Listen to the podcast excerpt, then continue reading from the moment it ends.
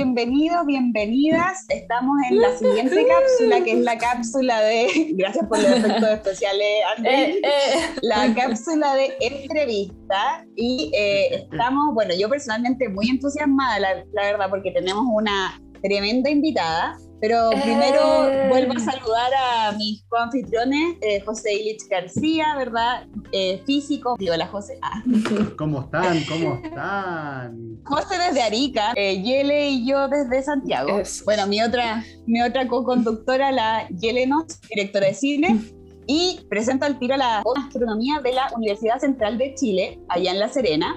Y nos va a contar un, un poco de, de su camino académico, pero eh, les cuento para, para introducirla que es doctora en la Universidad La, Sapiencia di Roma, espero haberlo dicho bien. Y estábamos hablando con ella de que fue la primera egresada de la carrera de física de la Universidad Católica del Norte. Primera egresada, imagínense eso. bueno, y entre, entre muchas cosas interesantes de... Sí, desafío entre muchas cosas interesantes que vamos a hablar con Paulino hoy día y que te agradezco de primera eh, tu, disposición a participar. De verdad que estamos encantados de estar hablando contigo. Sí, de verdad muchas gracias Paulina por aceptar esta entrevista y queremos preguntarte, ¿cómo entraste tú en este telescopio espacial?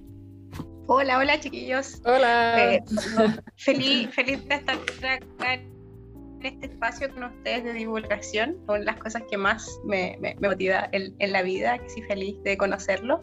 Eh, bueno, yo llegué ahí por un camino bien, bien largo de circunstancias de la vida, que, y ahí había un profesor profesor, Marcio Catalán, que me encanta mencionarlo, él creó una pasión tremenda por los estudiantes y eh, hizo una página que se llamaba así como qué hacer después de la licenciatura. Entonces, eh, como estudiante uno ingresaba y había muchas oportunidades y una de esas decía el futuro telescopio espacial. Entonces yo ahí aprendí y dije, esto es lo que yo quiero hacer. Te quería preguntar qué es el, James Webb y también como porque nuestros audio escuchas probablemente no todos van a saber lo que es, entonces si nos puedes introducir un poco eso. Estábamos asumiendo que están todos enterados porque nosotros estamos vibrando todavía. Para eso estoy acá, para eso estoy acá, tú tranquila. Muy bien. Por un pequeño problema de audio lo respondo yo. Entonces, el James Webb Space Telescope, o el telescopio espacial James Webb, es un telescopio que va a reemplazar al telescopio espacial Hubble. Es el telescopio más avanzado jamás creado. Y además, recién este 25 de diciembre fue lanzado al espacio, así que ha sido una celebración mundial por parte de la comunidad astronómica. Y es un proyecto que data del año 96. O sea, oh. muchos, muchos años, mucho esfuerzo realmente. Más de dos décadas de trabajo, pero después hubo un retraso, digamos, por fondos, después otro retraso, digamos, político, después se nos vino la pandemia y así se fue otra década y pensamos que los astrónomos que ojalá, pero difícilmente podríamos tener un, nuevo telescopio espacial en órbita. Y por eso es tan, tan importante, porque es eh, el sucesor del Hubble, es el único telescopio que nos va a permitir tomar imágenes mucho más profundas. ¿Por qué es tan importante? Porque a diferencia de los grandes telescopios que tenemos acá en, la Tierra, en Chile, incluso en el norte, em, este telescopio no tiene la contaminación de la atmósfera. O sea, el aire que nosotros respiramos y la capa de ozono que no hace que no nos quememos en el verano, para la imagen astronómica no es buena. para nosotros, para nosotros tampoco. Pero ese filtro que tenemos ahí entre el, las estrellas o los objetos astrofísicos y, nosotros eh, en el telescopio hace que las imágenes se vean borrosas, así como cuando le cae agua a la cámara del teléfono o un poco de vapor, cuando pasa el dedo y hay que limpiarlas, las imágenes se distorsionan. Y por eso es necesario tener telescopios fuera de, la Tierra. ¿Qué, eh, fue exactamente lo que tú hiciste en el, porque tú estabas involucrada en el retorno del James Webb? Claro, en, el, en maximizar el retorno científico de ese telescopio. O sea, digamos, simular, tratar de entender antes de que tengamos los datos de ese telescopio, cómo van a ser esos datos, cómo van a ser esas imágenes, cómo van a ser toda esa cantidad de información, cómo la vamos a manejar y qué vamos a aprender de esos datos científicamente. En general, ¿qué, ¿cuáles son los datos que pueden, que, que, se usan para el diario vivir de un telescopio? Como los datos que se extraen para lo cotidiano. Hay imágenes y espectros, ¿ya? No sé si has escuchado el dicho el astrónomo, una imagen dice mucho más que mil palabras. Lo había escuchado la... no, sabía que era un lema de los astrónomos. Yo tampoco. De hecho, pensé que era algo audiovisual, como de fotografía. Claro, pero también los astrónomos tenemos la siguiente, que es un espectro vale más que mil imágenes. Amor. Como para que Me encantó. ¡Qué ñoño! es muy ñoño, sí. Pero es así, esa es la, para que ustedes tengan una sensación de lo valioso que son para nosotros esos espectros y poder reconocer las composiciones químicas de todo lo que está allá afuera. No solamente, por ejemplo, James Webb, misión atmósferas de eh, planetas extrasolares, o sea, saber de qué está compuesto y si pudiésemos en algún momento llegar a habitar allá. Bueno, nosotros en, en, biología y química también usamos hartos los espectros electromagnéticos justamente también para para analizar las moléculas, porque de repente un espectro es súper característico de una cierta molécula y te dice tiene tal cantidad de carbono, tal, tal cantidad de hidrógeno, eh, la distancia incluso de esos átomos, y todo eso se sabe por un espectro, que son datos, un gráfico, número, eh, que puede ser un poco fome, pero en realidad es cierto, dice mucho, de repente, más que ver la imagen. Claro, porque si tú ves una imagen, por ejemplo, de una nube en el espacio, y tú dices, oh, wow, qué bello, pero ¿de qué está hecho esto? Y tú ahí vas a un espectro. Y el ¿Cómo no, no están hechos de algodón? Es broma. no. de algodón dulce, donde saltan los unicornios. Sí, se destruyó el sueño de la, de la Maldición. Oye, Paulina, tú hablabas también de em, que los telescopios que tenemos acá en la Tierra se ven muchas veces obstruidos o contaminados por distintos, distintos factores externos. Y uno de ellos es la contaminación lumínica, me imagino. Mm. Sí, es, digamos, un, un tema y un tema que ha pegado último los últimos meses, porque hay, además de contaminación lumínica, digamos, por las ciudades y industria. Mm. Eh, también tenemos la basura espacial que estamos mandando, que produce reflexiones de, de, la luz. Y eso contamina mucho la, el cielo, que está totalmente despejado. O sea, acá en la, la, chatarra espacial, ¿eso se puede en el, como limpiar o queda, queda ahí permanentemente? queda permanentemente. Y ahora, por ejemplo, este nuevo telescopio que enviaron, el James, ese después en algún momento puede ser que se transforme en chatarra espacial. Eh, los telescopios, por ejemplo, como el Hubble o como el James Webb, van con un, o sea, eventualmente sí, pero si todo sale bien, ellos hacen, digamos, pequeñas correcciones, lo que los permite quedarse en órbita. Mm. Y eso significa que al menos es una chatarra espacial, eh, ojalá no muy pronto, pero orbitan con una órbita definida, que tú sabes efectivamente dónde va a estar. Ahora, en el caso del James Webb, eh, no complica, incluso en décadas más, cuando sea chatarra eh, eventualmente, no va a complicar a, lo que le pase a lo que pase con los telescopios en la Tierra, porque el James Webb está viajando ahora a una órbita que es muy lejana, cuatro veces la distancia de la Luna. Entonces, o sea, ningún telescopio acá lo lograría ni siquiera captar. No, no, no, no va a poder reflejar ningún tipo de luz. El problema son los telescopios, o perdón, la chatarra espacial que está más cercana, que esa sí eh, refleja un montón de, otra, de otras luces. ¿De qué como les decía, compuesta la, chatarra? ¿Cómo? Eh, Pueden ser muchas cosas, claro. Todo lo que mandamos al, espacio. ¿Pero qué mandan al espacio? ¿Satélites? ¿Telescopios? ¿Qué más? Mm, la estación espacial. la, estación espacial. todavía no es chatarra. Ya. Esperemos que no sea. ya, pero son entonces como, digamos, en mayor porcentaje son satélites. Claro, metales, más que nada, silicio, aluminio. Pasó que mucho tiempo mandaron un montón de cosas y que no, no pensaron en que iba a ser un problema a largo plazo entonces quedaron ahí dando vueltas. Ahora todas las cosas que envían a órbitas cercanas eh, las, planean para que cuando terminen su vida útil caigan y se quemen en la atmósfera.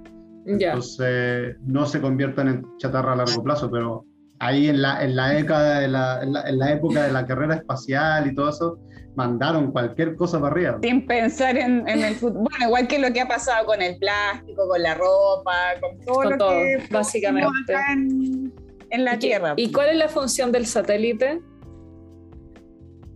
¿Del telescopio? No, de, un satélite. Como qué funciones puede cumplir. Ah, puede ser telecomunicaciones, puede ser como para un telescopio.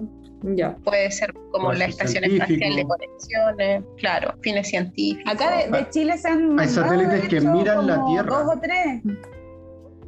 Sí, los pasa, eh, sí, y tenían como nombre, como su, Suchay, parece. Suchay. Sí, eso, pues Paulina sabe mucho más que yo. Sí, pues hay satélites que miran la Tierra para hacer análisis de nuestra propia atmósfera, de nuestros océanos. Como Google Maps, por ejemplo, que tú te puedes meter a Google Earth y ahí ves la Tierra en, no sé si en tiempo real o son fotos que se tomaron eh, son fotos la gran mayoría. Sí, son fotos que se van tomando en periodos largos de tiempo como para hacer los mapas y, todo eso. Perfecto. Paulina, yo... Ah, dale nomás explica lo de Suchay, por favor.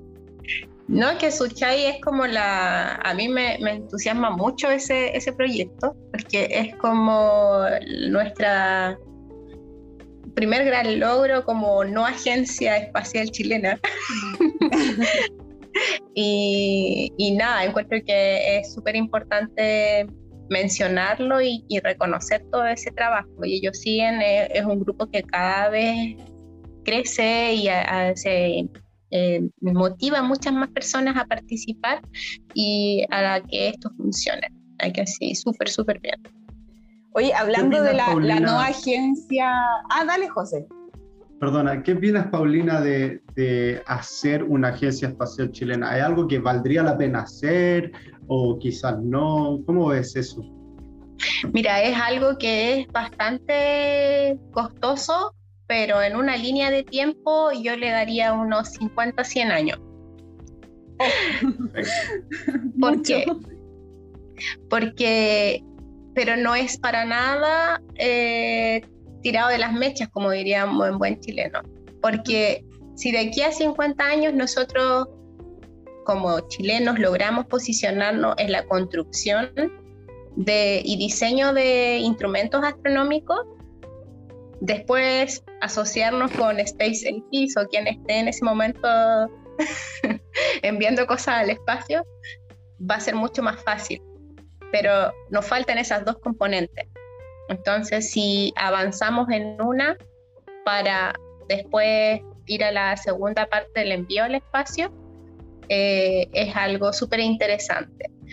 Hoy en día eh, ya estamos empezando el desarrollo de instrumentos, hay centros de astroingeniería eh, a nivel nacional, y hay como tres, donde se están armando cámaras, espectrógrafos desde cero, los instrumentos que van montados en los telescopios.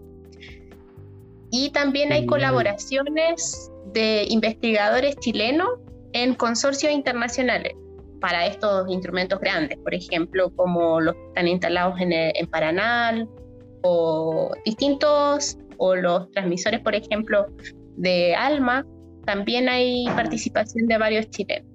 Y por ejemplo, lo que yo fui a hacer a, Europa, porque yo vivía en Roma, pero pasaba por distintas localidades, de eso se trataba la red, era para trabajar en el máximo retorno científico de un espectrógrafo que se llama el NIRSPEC, que ya se fue, está en el web. Y, y por ende, a nosotros como estudiantes de doctorado nos llevaron de lugar en lugar, o sea, desde la ESA a ver cómo eh, simulaban el lanzamiento del cohete y que el espectrógrafo no se rompiera, desde cómo montaban el espectrógrafo en sí. O sea, no sé si han visto esas fotos que salen ahí todos los científicos como de batas, así como eh, muy, muy tapados porque no puede haber ninguna contaminación, ningún nada de polvo. Así íbamos a, los laboratorios a conocer, por ejemplo, los materiales. Y había materiales increíbles, así como ese que vieron, que se ven, que, que se empieza a abrir el James Webb, y es, una, es como un aluminio, imagínense cuando ustedes pescan el aluminio, pero tú lo, lo tiras, lo separas y, no se rompe. Lo, tomas con ambas manos y normalmente no dura nada. Ya, ese material que se fue en el James Webb es como, como el aluminio, pero con una resistencia increíble y no se quema, no se rompe con, con el viento y pesa menos que el aluminio. Oye, y finalmente siempre, siempre están esas preguntas de, de, por qué uno se, por qué estamos tanto en el espacio, por qué no, no fijarnos más en la Tierra, que tenemos tantos problemas, pero finalmente el desarrollo de estos mismos materiales luego va a ser aplicado acá en la Tierra para otros usos. Entonces, es, es, finalmente un impulso para igual hacer mejoras para nosotros acá en la Tierra. Exacto. Sí. Eh, oye, Paulina, para que no se nos pase, y te queríamos preguntar, ¿cómo ha sido tu, participación en la Comisión Asesora Ministerial para Materias de Astronomía, que se creó el año pasado en el Ministerio de Ciencia? Eh, ¿cómo, ¿cómo, han participado? ¿Qué, ¿Qué, llevan hecho hasta ahora? Claro. Eh, bueno, primero logramos que exista la comisión. Eh, Cualquier avance como eso en ciencia es pero maravilloso. Sí, sí, un avance saltar en la calle. Así es. Y, bueno, em, astronomía, digamos que éramos unos frescos en términos de cómo se manejaban los fondos y todo, porque era existía un programa de astronomía en lo que era CONICIT en ese tiempo. Y nosotros teníamos como un manejo especial en ese programa, no, no por astronomía en sí, sino por toda la ingesta de fondos y convenios y distintas cosas con los observatorios extranjeros. Entonces, cuando se creó ANIT, que fue lo que reemplazó CONICIT, perdimos esa institucionalidad y cómo la íbamos a implementar en el nuevo ministerio era una gran pregunta. Y eso sea, no un traspaso desde CONICIT a NID como de lo que llevaban desarrollado. No, no porque son eh, organizaciones distintas. Entonces el programa de astronomía dejó de existir. Y cómo eso se iba eh, orquestar en esta nueva institucionalidad era una de las grandes preguntas. Entonces, lo más lógico es que esto siguiese siendo parte del ministerio y ANIT es una agencia quien se va a seguir encargando de los fondos y todo eso, pero faltaba, digamos, como la gestión que actualmente le llamamos astropolítica. Claro. política, no lo había escuchado. Ah, bueno. otro, término ñoño. Y eso nos faltaba. Y, esa, esa astropolítica se creó esta comisión y hay tareas como súper claras. Por ejemplo, eh, un plan estratégico de, los, de desarrollo de la astronomía para los siguientes 10 años, que a eso nosotros le llamamos habitualmente el Decadal Survey, que es un muestreo de los siguientes 10 años que nosotros vemos a futuro en los siguientes 10 años para el desarrollo de la astronomía. Y esa es una pregunta que se la hacen todos los países. Australia y Estados Unidos ya publicó eh, qué es lo que ellos piensan hacer en esos 10 años y con eso un... Paulina, te muteaste sin querer. Desarrollando sí, paralelo. Pauli, hubo un, un, momento en que no te, no te escuchamos. Creo ¿Ahora? que de lo que dijiste de Australia. Ahora sí te escuchamos. Sí. ¿Ya? Sí. ¿Puedes repetir la última idea, por De de Australia en adelante. Ya. Bueno, Estados Unidos y, Australia ya publicaron sus, sus Decadal Survey, o sea, lo que ellos pretenden, cómo pretenden desarrollarse en el área por los siguientes 10 años.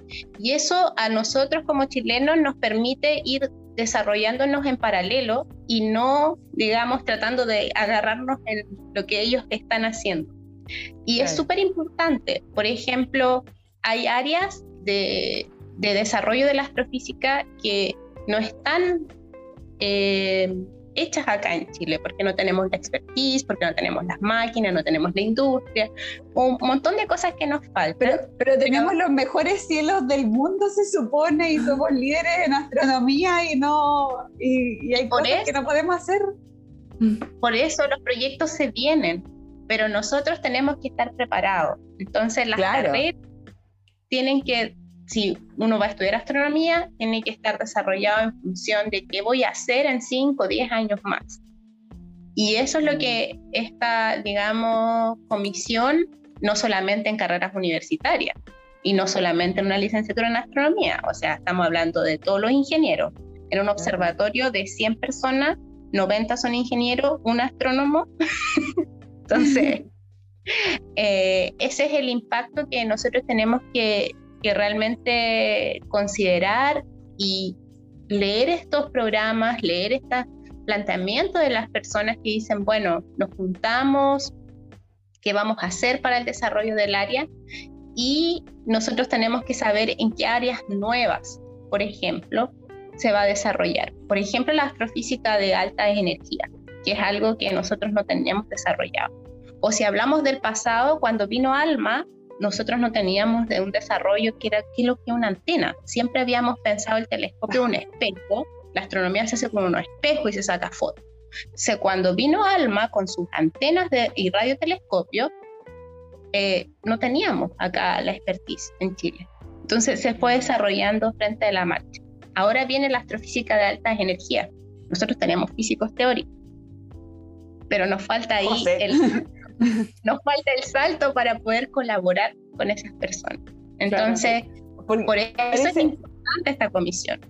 Yo creo que siempre se critica, y ahí José va a estar muy de acuerdo conmigo, que siempre criticamos acá desde el mundo científico como la falta de, de anticipación y de planificación en, en, todo lo que es de ciencia, de que siempre estamos como un poco atrasados con, con las innovaciones y, las nuevas disciplinas que se vienen. Entonces, esto era como el paso lógico, que haya una comisión de expertos eh, preparando ya el terreno para lo que se viene. O sea, de hecho, lo que me parece ilógico es que no estuviera de antes. Algo que pasa mucho en Chile es que la ciencia la miran como miran todas las cosas es decir, miradas cortoplacistas de qué es lo que hacemos ahora, pero no a largo plazo, que es donde la ciencia mejor se desarrolla. Exacto, pero en la astronomía ya llevamos más de medio siglo, cinco décadas, siendo anfitriones. Entonces, hay ese número a cualquier autoridad le choca y dice, no, en verdad tenemos que hacer algo.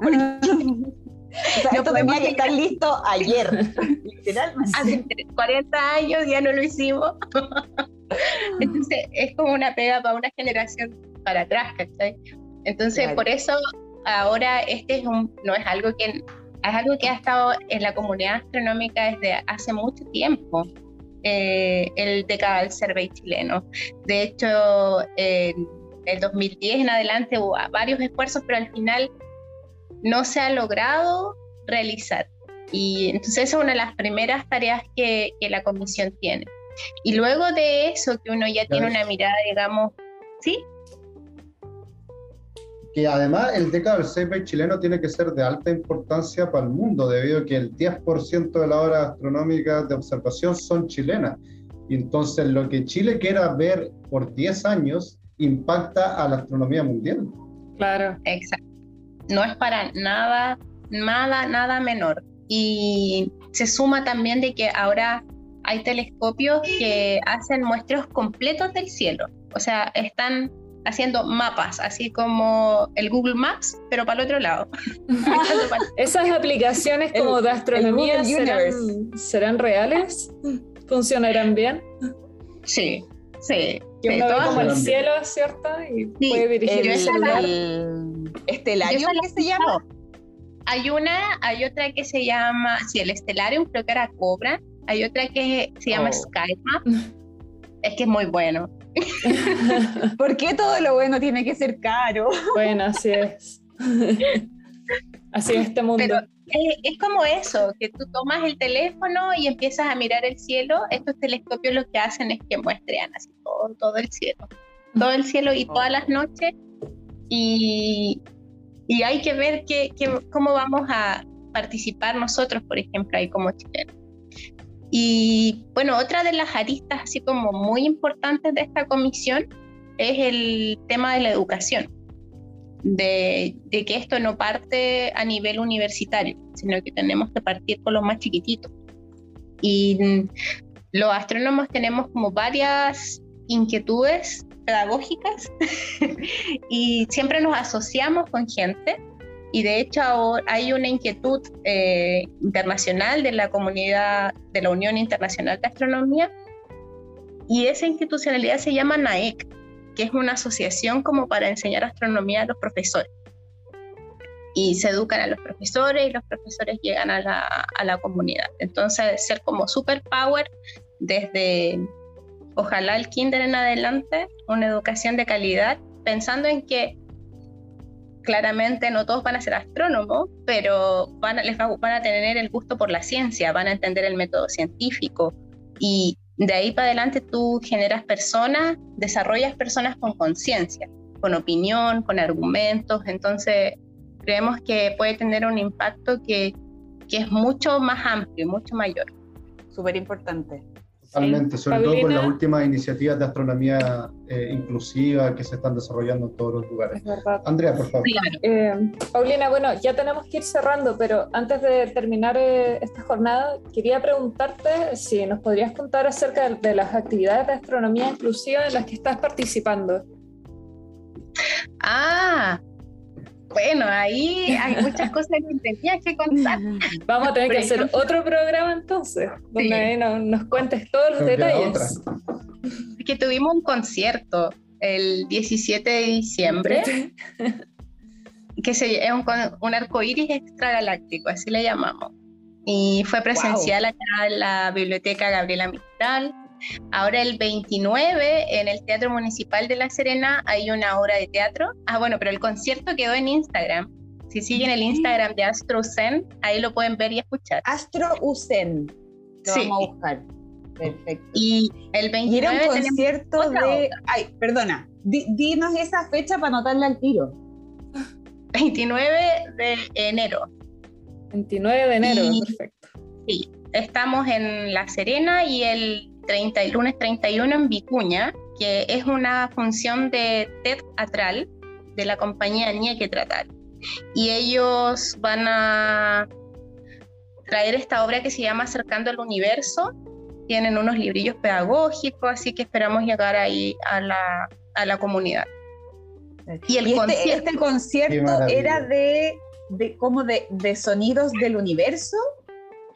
Este concierto se basa, esa, sí, hay ese cuatro podcast, pero básicamente tomamos la imagen astronómica y la transformamos en sonido.